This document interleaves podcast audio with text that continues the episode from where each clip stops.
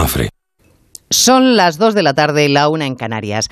El gobierno ha dicho mil veces que la reforma del delito de sedición nada tiene que ver con el apoyo de Esquerra a los presupuestos. Pero oiga, ¿qué quieren?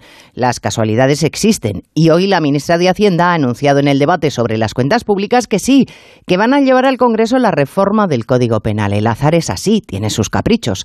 Como que la ministra de Trabajo quiera indemnizaciones a medida para los despidos, privilegiando a los mayores sobre los jóvenes a la hora de quedarse sin trabajo. Porque dice que lo tienen más difícil y en muchas ocasiones es verdad.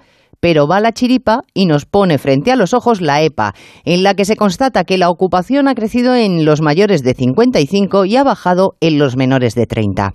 Así que a nuestros jóvenes, según este gobierno, les toca cargar con las pensiones, la deuda del Estado y el futuro del país con trabajos precarios y sueldos mileuristas. Eso no hay hombros, por lozanos que sean, que lo aguanten.